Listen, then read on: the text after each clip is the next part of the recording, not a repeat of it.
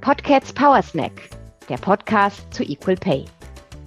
Heute erklärt uns Uta Zech, Präsidentin des BPW Germany, in vier Minuten den Gender Pay Gap.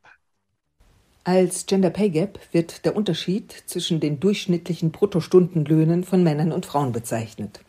Berechnet wird er vom Statistischen Bundesamt nach europaweit festgelegten Kriterien. In Deutschland beträgt er 18 Prozent, in Europa 14,1 Prozent.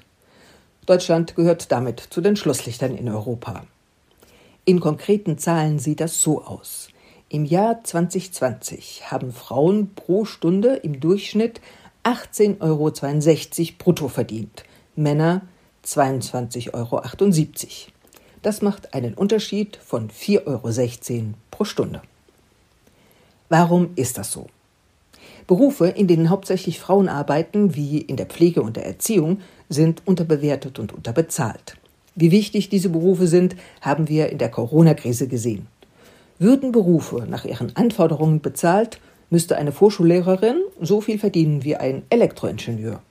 Die Vorschullehrerin geht mit durchschnittlich 18 Euro Bruttostundenlohn nach Hause, der Elektroingenieur mit 30.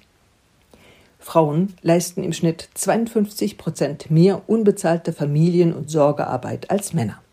Das entspricht rund 1,5 Stunden, so viel Zeit wie ein Fußballspiel dauert. Pro Tag, sieben Tage die Woche. Dafür unterbrechen oder reduzieren Frauen ihre Erwerbsarbeit. Das wirkt sich wiederum auf die Karrierechancen und ihre Lohnentwicklung aus. Mit der Folge, dass Frauen auch viel geringere Renten haben als Männer. Unbezahlte Familienarbeit und bezahlte Erwerbsarbeit müssen fair aufgeteilt werden. Leider gibt es in vielen Betrieben immer noch keine Gehaltstransparenz, die Gehaltsstrukturen durchschaubar macht und so Lohndiskriminierung aufdecken könnte. Am besten wäre es, wenn die Unternehmen durch transparente Kriterien dafür sorgen, dass es erst gar keine Lohndiskriminierung gibt. Die tradierten Rollenbilder beeinflussen Frauen bei ihrer Berufswahl. Männer übrigens auch. Die Rollenstereotype beeinflussen auch, was wir als männlich und was wir als weiblich wahrnehmen und was wir für wertvoll halten und was nicht. Frauen können Technik und Männer Pflege. Was können wir tun, um den Lohnunterschied zu schließen? Faire Bezahlung ist eine Aufgabe der ganzen Gesellschaft. Dafür muss sich an vielen Stellen gleichzeitig etwas ändern. Die Politik hat in den letzten Jahren einige Gesetze erlassen, die die gleiche Bezahlung von gleicher und gleichwertiger Arbeit unterstützen. Das FIPO-Gesetz oder Quotengesetz gehört dazu, das für die gleiche Teilhabe von Frauen und Männern in Aufsichtsräten und Führungspositionen sorgen soll.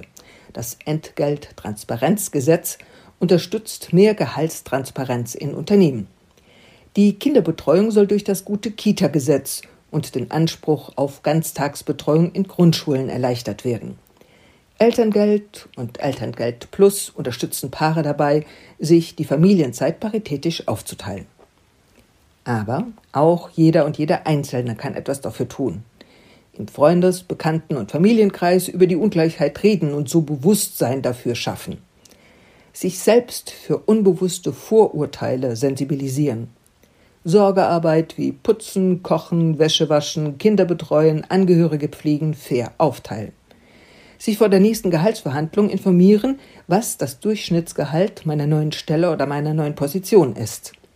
Sich im eigenen Betrieb für Geschlechtergerechtigkeit stark machen.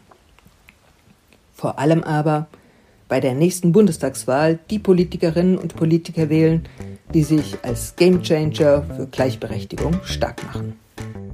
Mehr Futter zu Equal Pay findet ihr auf unserer Website und auf unseren Social Media Kanälen.